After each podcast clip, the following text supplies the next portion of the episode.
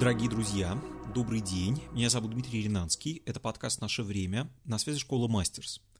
Мы продолжаем цикл «Большие разговоры». Это диалоги с главными героями российской культурной жизни, с теми, без кого нас невозможно представить и еще труднее понять. Возможно, вы заметили, что в середине июня мы перешли на летнее расписание. Теперь наши выпуски выходят раз в две недели. И с тем большим удовольствием я представляю нашего сегодняшнего гостя.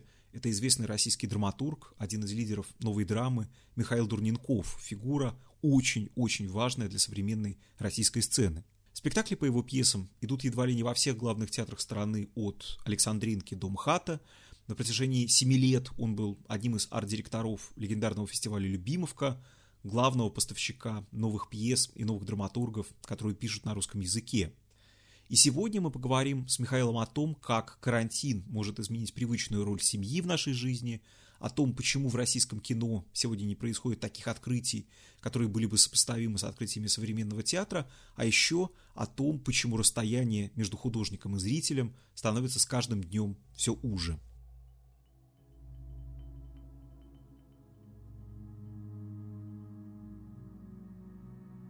Миша, дорогой, привет, я страшно рад вас слышать. Так получилось, что мы начали выпускать цикл «Большие разговоры» практически сразу же с первых дней карантина. И традиционно первый вопрос, который я задавал всем своим гостям это время, это был вопрос о том, как они проводят или как они провели это непростое время самоизоляции. Сегодня этот вопрос вроде бы потерял свою актуальность, но тот опыт, который мы приобрели за это время, актуальности вовсе не теряет. Поэтому я для начала хотел бы спросить вас вот о чем. Вот та ситуация, в которой все мы оказались, какие наблюдения, как у драматурга и как у человека, она спровоцировала у вас? О, ну одного ответа здесь не, нет, конечно, на такой вопрос.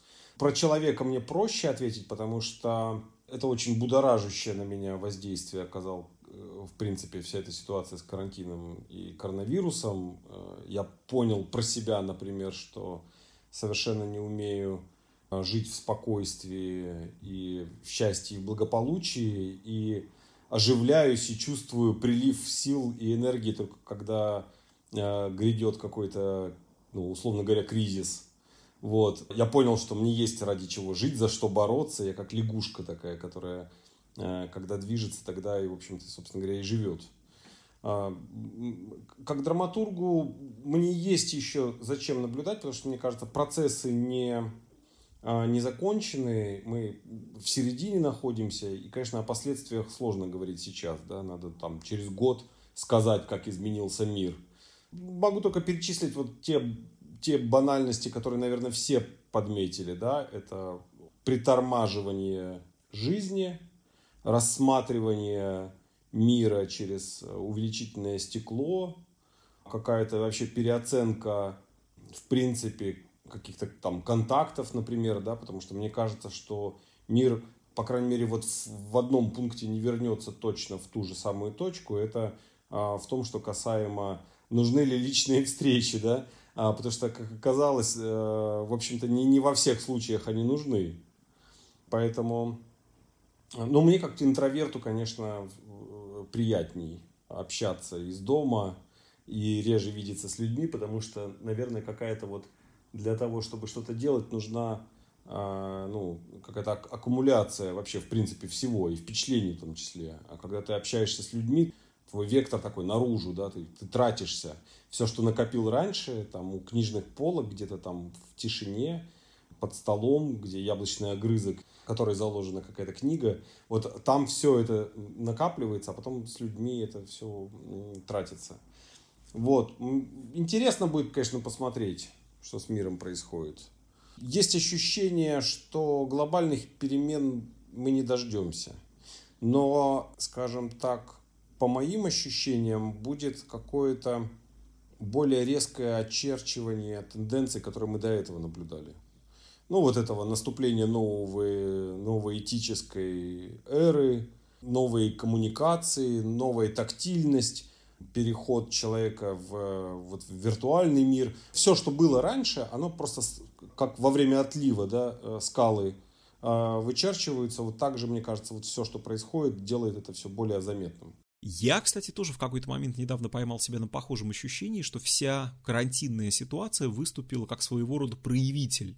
Скажем, в сюжете с американскими протестами. То, как они выхлестнулись, конечно, было подогрето в значительной степени этим саспенсом, этой тревожностью карантинной весны. Однозначно, мне кажется, э, именно так, как катализатор это все и сработало на общественные процессы прежде всего. И э, показательно, ну, если брать ту же самую Америку, да, а, хотя мы, наверное, не имеем права так рассуждать все равно через океан об этом, но показательно то, что основной движитель да, этих протестов вовсе не а, там, цветное население возмущенное, да, а именно вот эта белая демократическая молодежь, которая, в принципе, у которой накопилось возражение, в принципе, к режиму Трампа, да, которая подхватила это как, как знамя. Я все-таки позволю себе вернуться к тому, с чего мы начали. Мы знаем о том, что на уровне межчеловеческих отношений эта клаустрофобическая ситуация длительного пребывания в четырех стенах сказалась, в общем, довольно драматично. Мы знаем, например, не только про возросший уровень домашнего насилия, но и, например, про количество разводов и разрывов в парах, которое колоссальным образом в конце весны, в начале лета было зафиксировано. Вы анализировали как-то эту ситуацию? Она ведь, по-моему, дает очень обширную почву для размышлений. Вы меня как драматург или как семейного человека спрашиваете? Ну, если они отделимы один от другого, то вам решать, наверное. Мне, в принципе, кажется, что институт семьи сейчас переживает тяжелейший кризис просто мощнейший. Наверное, вот средних веков, наверное, второй, наверное, такой какой-то пересмотр этой ситуации, потому что эти отношения мужчины и женщины, их роли в внутри семейной ячейки, вообще в принципе необходимость двум людям соединяться э, на всю жизнь, и, и причем это должны быть такие какие-то два гендера, и вот, вот это все, все, все, все, там целые этажи на самом деле поправок и возражений. И мне кажется, сейчас вообще ситуация семьи становится странной. Ну, почему она должна быть так? Да? То есть, мне кажется, та поправка Конституции, где это все закрепляется, это тоже в каком-то смысле знак. Эта идея семьи, как союза, как мои друзья шутят, союза человека и женщины, она, в принципе, мне кажется, подлежит сейчас сомнению. У меня нет, конечно, ответа, да, а, а что такое семья сейчас на самом деле, какой она должна быть выглядеть. Но та форма, которую мы ее знаем, понятно, что она требует какого-то пересмотра. В том числе, конечно, с точки зрения искусства. Мы сейчас находимся в такой промежуточной буферной зоне, когда вроде бы мир открывается, когда культурные институции возвращаются к более традиционным формам своей работы – и, может быть, наконец настало время подвести какие-то итоги тому всеобщему погружению в онлайн, которое, что забавно, коснулось даже тех художников, которые до этого года вообще никаких связей не то что с цифрой, но в принципе с какой-то актуальной повесткой сегодняшнего дня не то чтобы имели. Мы наблюдали за это время за какими-то очень принципиальными, на мой взгляд, удачами, вроде спектакля «Брак» Семена Александровского, о котором мы говорили с режиссером в одном из прошлых выпусков «Больших разговоров». Много было не слишком интересных опытов, но как тенденция, конечно, она очень важна. Что это было и как вам кажется? Будет ли эта интеграция театра в цифровое пространство продолжена? И есть ли здесь вообще некий ресурс для театра в сети? Ну, мне кажется, что однозначно можно сейчас сказать, что театр онлайн возможен, а, и однозначно можно сказать, что не весь.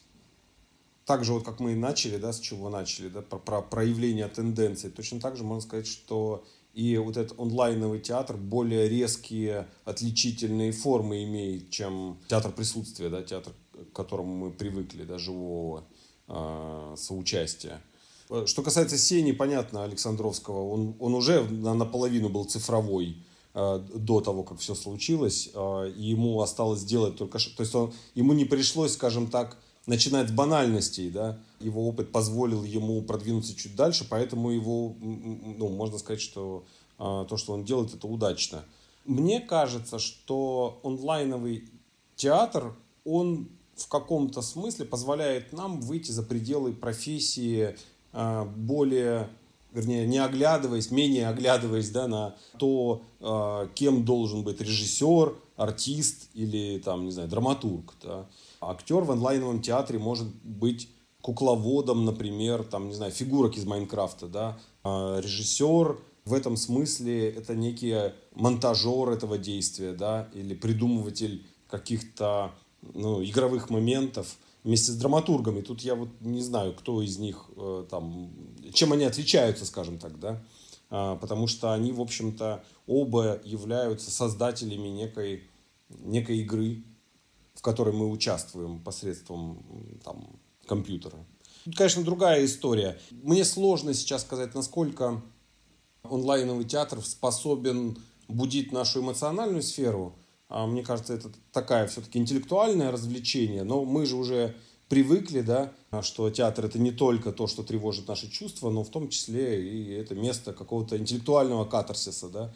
А, хотя там лет 10 назад это было как-то немножко, ну, как-то дико, да. Сейчас это уже такая точно понятная вещь, и есть потребители этого а, зрелища. И вот тут уже, конечно, надо рассматривать комплекс, да, как, как меняется человек, как меняется зритель, а нужен ли ему, в принципе, там, современному зрителю или какой-то части его вот это э, эмоциональное переживание, там, катарсическое и так далее, или а, его вот это интеллектуальное путешествие с открытиями, там, самопознаниями там, и, и так далее, рефлексией, такое же важное и нужное, как, как и театр вообще. Вот. А, по крайней мере, мне кажется, что онлайн-театр эту потребность точно будет удовлетворять. Отвлечемся немножко от сегодняшней повестки. Прошлой осенью вы закончили работать в арт-дирекции фестиваля «Любимовка», фестиваля, которым вы занимались на протяжении 7 лет. Собственно, предыдущая команда, насколько я помню, тоже проработала на Любимовке ровно 7 лет. 7 лет хороший срок, чтобы что-то понять, сделать и уйти не на каком-то падении, а на взлете. Ну, что, в общем, единственный правильный способ уйти. У вас-то, по-моему, вполне это получилось. Поскольку история новой драмы и российской драматургии – это история фестиваля «Любимовка», вот если представить себе таймлапс тех процессов, которые происходили с русской драматургией за последние 20 лет, куда она шла? В каком направлении она менялась? Как она мутировала? Я для себя определяю два периода. А, вообще всегда, на самом деле, конечно, удобно а, все делить на периоды. А, это и упрощение ситуации, и, конечно, но, с другой стороны, возможность подведения каких-то итогов. Я вижу два периода довольно четко, и первый я бы назвал, наверное, периодом баррикад, когда а, после длительного затишья на вот этом фронте э, драматургическом новые драматурги заявили о себе, о важности пьесы, о взгляде на современность, потому что, в общем-то, театр тогда занимался, ну, или э, взглядом на как бы человека вообще, там как театр Некрошуса, да, или каким-то развлекательным способом там отвлечения зрителя от его жизни, да. И этот период баррикад был как раз вот про это, да, про современность, про то, что нас окружает, про язык, про то, что там вокруг нас. А, не отводить взгляд. А, театр должен быть про сегодняшнего человека. Конечно, это был славный период, замечательный, потому что мы чувствовали себя отчасти и революционерами, отчасти рок-звездами, которые приходили просто взрывать эту ситуацию. Да? А второй период, он, конечно, более вязкий, более тягучий, длится до сих пор и еще будет длиться, я думаю, какое-то время. Он связан с тем, что пьеса в принципе перестала быть, иметь формальные признаки. То есть пьеса перестала быть той пьесой, которую мы знали до этого там, на протяжении столетий. Уже очевидно, без всяких баррикад стало понятно, что пьесой может быть любой текст любой текст, который автор называет пьесой. Да? И тут же сразу со снятием этих формальных признаков и ограничений тут же к драматургии стали применимы законы современного искусства. То есть контекст, э, знание там, истоков какого-то, э, сравнения постоянного, необходимость разбираться в современном театре, это тоже стало какой-то важной точкой там, ну, там, применения сил драматурга сейчас. И вот мы в нем находимся, да, в осмыслении, наверное, роли драматурга в процессе, потому что когда любой текст стал пьесой, фокус вопроса с э, роли пьесы переместился на роль драматурга. А зачем нужен специальный человек для любых текстов для театра? Да? То есть, в принципе, тогда любой человек может писать любые тексты для театра. Получается так. А, и это, конечно, вопрос, на который до сих пор ответов, ну, по большому счету, нет. Какое-то время назад, заглянув в эту бездну, я, как, как человек, который в каком-то смысле ну, помогал драматургам там, в их становлении, да, когда мы занимались Любимовкой, я очень сильно озаботился тем, что это вопрос выживания, вопрос э, необходимости профессии. Вот эти люди, которые пошли, в том числе за мной, и зашли в эту профессию, э, не станут ли они не, ну, как бы не востребованными, что нужно делать для того, чтобы они остались э, в театральном процессе. И как бы задавая эти вопросы и отвечая на них, я начал думать вообще, что такое драматург в принципе. Какое-то количество ответов у меня есть, а на какие-то я еще получаю. Вот это ужасно интересно. Какое количество ответов на вопрос, что такое драматург сегодня, у вас есть и что это за ответы? А каких ответов еще нет? Я пытался отвечать на этот вопрос, делая такие очень странные коллаборации драматургов с разными другими профессиями. Ну, взламывая, скажем так, тандем а, режиссер-драматург, потому что устоявшиеся связи, они как бы, в общем, тянут за собой устоявшиеся формы а когда драматург работает, например, с композитором или он работает с хореографом, появляются какие-то новые формы, в том числе там, формы того, что он делает. И я смотрел, да, вот как бы очищая эти понятия драматург через вот такое взаимодействие, облучая его разными профессиями, а, я пришел к выводу, что, наверное, то, что драматург умеет, и то, что отнять у него невозможно, да, это возможность этого нулевого акта творения. То есть э, все-таки режиссер, он берет материал и с этим материалом делает сценическое там, или онлайновое там, какое-то э, действо. А, а драматург это человек, который сидел на стуле перед столом, а потом раз, он что-то делает из ничего, ну, из окружающей его э, ткани реальности. И мне кажется, драматург это тот человек, который придумывает вот эту, ну, там, не знаю, придумывает идеи. Он их материализует. Какой носитель этих идей? А, может быть разный, да, то есть это может быть и, в общем, письменный текст, и, там, не знаю, нотная запись, и инструкция по созданию спектакля, это вот все больше и больше таких, скажем, инструкций мы получаем на Любимовку, и, и так далее, и тому подобное. И здесь, конечно, ну, поле неохватное. Мне кажется, то, что было вчера под словом драматург, сегодня уже можно назвать такой, ну, как артист, да? Ну, в смысле, вот я имею в виду в его английском значении artist, а, то есть человек искусства. Возвращаясь к новейшей истории русского театра сквозь призму драматургии. В свое время все мы наблюдали за таким очень сложным и страшно увлекательным процессом того, как новая драма постепенно завоевывала российскую сцену.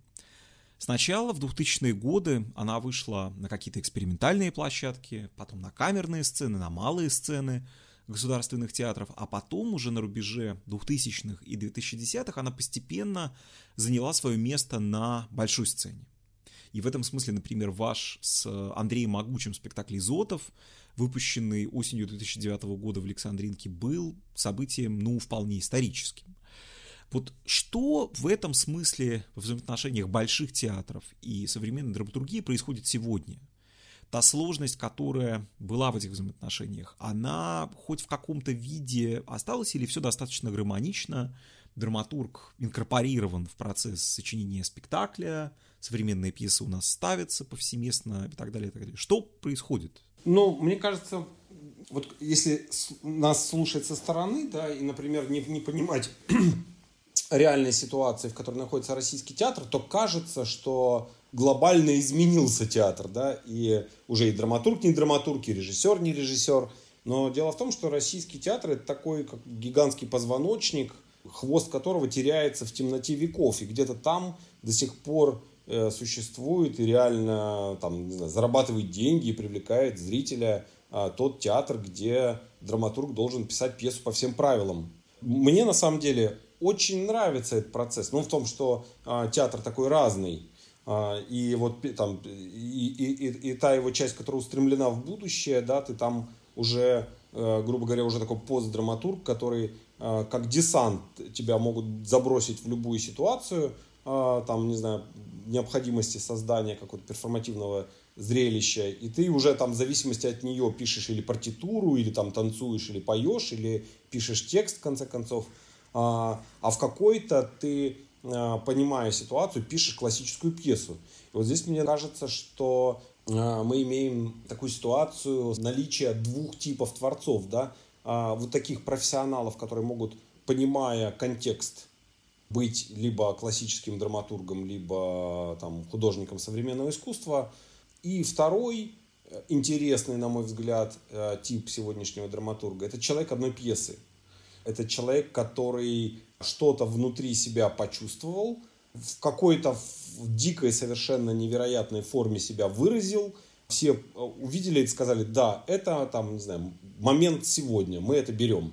Да? У него не хватает знания контекста для того, чтобы работать с разным театром, но он такую вещь создать мог. Да? Вот там, не знаю, какое-то время назад был такой текст «28 дней» Ольги Шиляевой, оратория такая оперная про менструацию, там трагедия менструального цикла она назывался, под заголовок, по-моему, а там вот эти 28 дней раскладывались на 28 там, песен, к примеру, да. Ольга не театральный человек, она вообще хотела писать там, не знаю, книгу про это, да, про вообще восприятие этого феномена в обществе, там, в, в гендерном пространстве и так далее. Ну, выбрала пьесу и угадала. Угадала и с темой, и с, с повесткой, и с формой, а, хотя эта форма архаичная, да, там до невозможности оперная, но она как раз вот на этом витке театра вдруг оказалась очень актуальной, а, когда вообще драматический театр, э, ну, туда в музыкальный начал смотреть пристально, там, по крайней мере, я слежу по моим коллегам, которые все кинулись как один оперы сочинять. У меня на самом деле очень короткая ремарка. Я этот текст Оли Шиляевой безумно люблю и настоятельно рекомендую прочитать его всем, кто нас слушает. Мне кажется как раз, что его форма невероятно интересна и актуальна, потому что вот к этой идее хора как главного героя представления, как такого коллективного многоголосного тела, много кто подбирался, но у Шиляевой она реализована совершенно поразительным образом. И в этом смысле, кстати, ни одна из сценических версий 28 дней, которую я видел, мне кажется, пока идею и потенциал этого текста не раскрывали. Так что театру, в том числе российскому, эту важнейшую пьесу последних лет еще предстоит по-настоящему прочесть. И мне кажется, такие тексты будут появляться еще и еще. И тут уже вопрос, на самом деле, очень интересный авторство возникает, да, ну, и вообще современного понятия авторства, с которым нам всем сложно и интересно жить, да. А, может ли пьеса Ольги Шляевой ставиться много раз, например? Это вопрос, да. Или спектакль Муравицкого открывает и закрывает ее тут же, да. Пиши там, не знаю, новая Оля или новая Надя, новый текст а, на эту тему, и какой-нибудь новый Муравицкий будет это ставить. Возможно, мы таким образом приближаемся к точке бифуркации где-то в будущем, где каждый человек это автор а, одного текста и, собственно, своих пять минут славы, да, то есть смыканию, по сути, и я думаю, вы тоже чувствуете, да, где-то там впереди идет смычка между творцом и зрителем. Мы все уже и уже этот промежуток а, между ними, да, и мне кажется, что в каком-то смысле, двигаясь вперед, мы возвращаемся в невероятную тьму как бы, времени назад, в э, эпоху там, мистерий, где, в общем-то, зрители и участники мистерий были одни и те же люди. Вот мне кажется, что это какое-то вот, ну, наверное, то вещество театра, из которого мы вышли и куда сейчас возвращаемся постепенно. Но сколько этот процесс займет, может, ну, там, Хотя не знаю, сейчас время ускоряется, может мы еще успеем это все застать. Мы до сих пор говорили применительно к отечественному контексту о взаимоотношениях драматургии и театра. Но мы хорошо помним, что в свое время, где-то ближе к концу 2000-х годов, новая драма совершила тихую, как это тогда называлось, революцию в российском кино, когда в сценаристы вышли люди из круга Любимовки, из круга театра ДОК, это и Александр Родионов, и Максим Курочкин. А как влияет или не влияет современная российская драматургия на кино сегодня? Мне сложно говорить э, за кино, а, поскольку я, в общем, э, наверное, считаю себя все-таки человеком театральным и вне контекста а, кинематографического. Мне кажется, ну и, конечно, со мной все могут поспорить. Хорошо, что их всех тут в нашем разговоре нет. Я могу что-то утверждать вот так вот с э, кондачка, что называется. Мне кажется, что как, так как более оно зависит от каких-то технических форм кино и, и съемки, и существования, и монтажа, и показа, чем театр, да, который априори более свободный, оно в каком-то смысле отстает кино сейчас от повестки. То есть э, лучшее, что я вижу в российском кинематографе, это все-таки повторение ну, как бы, достижений прошлого, а именно, смотрите, мы рассказали про сегодня, ничего себе, про сегодня. Ой, смотрите, наши персонажи похожи на людей, которых мы видим на улице. Вот это да! Ну, понимаете, да? Мы, мы в общем, прошли эту, этот период в театре еще там лет 10 назад, мы им э, страшно все наслаждались, и в театре ДОК и так далее. А в кинематографе это все еще, что называется, канает за открытие. Тут как раз мне кажется, должны быть э, революция формальная, ну, формальная отказа от привычного, там, не знаю, способа, там, смотрения кино, да, его показа, его, там, существования, отношений, там, и так далее. А, вот этого я всего не, не, не, не сильно много замечаю, скажем так. Ну, есть там, не знаю, там DAO, да, который в общем-то, позиционирует себя не только как кино, но такой как бы проект современного искусства. Он этим мне, наверное, симпатичен.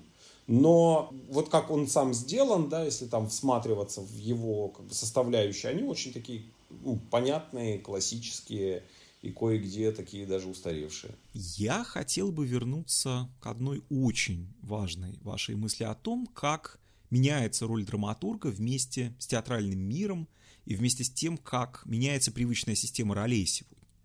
Для творческого человека с его ну, личностным художественным эго это ведь дико болезненный вопрос, как вообще любые перемены. Мы начали беседу сегодня с разговора о том, как радикально изменился за 20 лет театр. Вы начали свою карьеру с того, что вы писали тексты, вы писали пьесы. В какой-то момент, я сейчас вспоминаю прекрасный спектакль «Моменты», который вы сделали в столичном центре имени Мирхольда с хореографом Ольгой Цветковой и композитором Владимиром Горлинским, вы перешли к какой-то совершенно новой типологии работы драматурга, о которой вы уже сказали. Условно говоря, вы не можете издать текст вашей пьесы для этого спектакля, для спектакля «Моменты» в журнале «Знамя» или в журнале «Театр», или в сборнике своих текстов, потому что никакой пьесы нет. И работа драматурга, как работа режиссера или работа художника, она растворяется в условиях этой тотальной горизонтальности в материи спектакля. Вот как в этой абсолютно новой реальности художнику справляться со своим эго и со своими привычками? Это хороший вопрос. Это вопрос человека, который понимает, куда, куда втыкать иголки. Конечно же, я, в общем-то, начал работать в то время, когда фигура драматурга – это такая тоже священная корова а, театра. И в том числе, там, ломая и возводя а, что-то на своем пути, я и понимал, что постепенно а, вместе с вот этой общей горизонтализацией театра я лишаюсь своих привилегий. И они не только в том, что э, драматург это всеми уважаемый человек. Э, я лишаюсь довольно понятных таких вещей, как то, что я создаю текст для одной постановки. Это ужасно больно.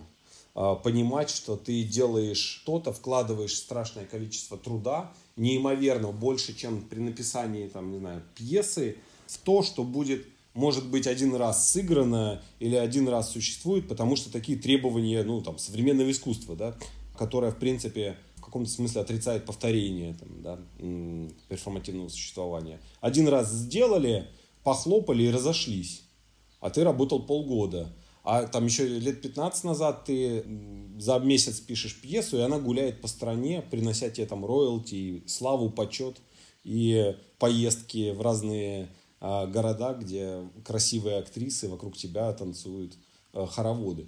И все это в каком-то смысле своими руками ты это разрушаешь. Но если так не делать, мгновенно превращайся в динозавра. Помните вот эту легенду, да, что убить дракона и не стать драконом самым. Вот здесь вот э, э, сегодняшний дракон это динозавр.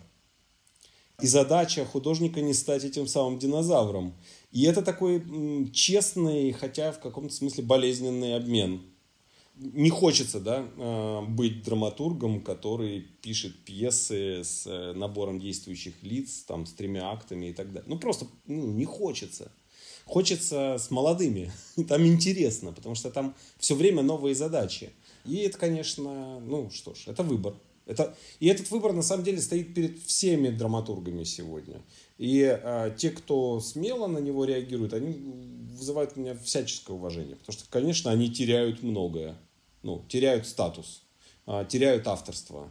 А, они растворяются в коллективной группе, где каждый режиссер, актер и драматург одновременно. А нам еще сложно, ну, понимаете, да, эта ситуация может быть несложная для там Римени протоколы, там э, ситуации там Германии, где в принципе все уже давно общинами работают, а для нас, для российских деятелей это страшно тяжело отказываться от привилегий, а, которые, которые ну, дарят искусство. Не, не кто-то, не Путин, никто, не, не папа, не мама. Это очень точная, мне кажется, отсылка к Римени протокола к европейскому контексту, потому что на Западе этот процесс пересмотра привычных ролей в искусстве и отказа от тех самых привилегий, о которых вы говорите, он ведь происходит гораздо быстрее ровно потому, что у человека нет страха. Он живет, в очень ясно структурированной, очень прозрачной реальности. И он не пытается, как в случае, скажем, нашего контекста, отсутствие оформленности этой социальной реальности компенсировать навсегда закрепленными ролями в профессии, в искусстве. Я бы еще э, добавил, что, ну, кроме этой прозрачности и непрозрачности, тут еще важный э, такой, ну, местный, скажем, акцент на, на нестабильность все-таки а, ты работаешь на имя для того, чтобы дальше имя работало на тебя. А, отказываясь от этого статусного процесса, ты теряешь многое. Да? Ты в каком-то смысле начинаешь находиться в противоречии, в принципе, с условиями жизни в России. Поэтому вопрос смелости да, художника сегодня, который идет вперед и там отказывается от поста художественного руководителя с зарплатой в театре ради вольной жизни там, э, трубадура и создателя проектов, которые э, не имеют названия, а то, что не имеет названия, плохо продается, это прямо, ну, это прям выбор. А, и мне кажется, его надо уважать и каким-то образом поддерживать. У меня на самом деле последний, наверное, вопрос, тоже традиционный. В журнале «Афиша» лучшие его годы была, если помните, такая рубрика пять треков, которые вертятся в голове у такого-то человека. Самые сильные художественные или, если угодно, антихудожественные впечатления Михаила Дурникова последнего времени. Что угодно. Спектакли, фильмы, музыка, книги. Вот ваш личный топ последних дней. Мучительно. Ну, окей. А, девять рассказов Селлинджера я э, перечитал и подумал, что было бы классно сегодня сделать это в театре. Мне кажется, э, они очень театральные. Мне кажется, они не про человечество, но про человека. Мне кажется, что это страшно талантливая проза, прежде всего. И вот я когда смотрел на эту книжку, которая лежала довольно долго и пылилась у меня на столе во время карантина, я много писал, и, в общем, мне не удалось, как подобно другим моим коллегам, там, начать читать там а, Илиаду или там Войну и мир, я вдруг понял, что, возможно, надо делать такие чекап, а, ну, как бы, человека сегодня. Вот очень человек меняется, ну, меняется цивилизация, скорость какая-то нарастает, и вот эти необходимость этих чекапов, да, проверки, а, что есть сегодня человек, о чем он думает вот в момент остановки своей, в момент, там, не знаю, какой-то полной он, он очень важен. У Селлинджера а, в его послевоенное время, да, это тоже какой-то, наверное, важный был момент, почему он писал. И сегодня опять а, необходимо вдруг остановиться, вдруг посмотреть на, на себя там и, и пересмотреть это. Или там, не знаю, как я уже говорил, задать вопросы. Миша, дорогой, спасибо за этот разговор. Дорогие друзья, это был подкаст «Наше время». Это были большие разговоры. На связи была школа Мастерс. Меня зовут Дмитрий Ринанский. До встречи ровно через две недели. Спасибо.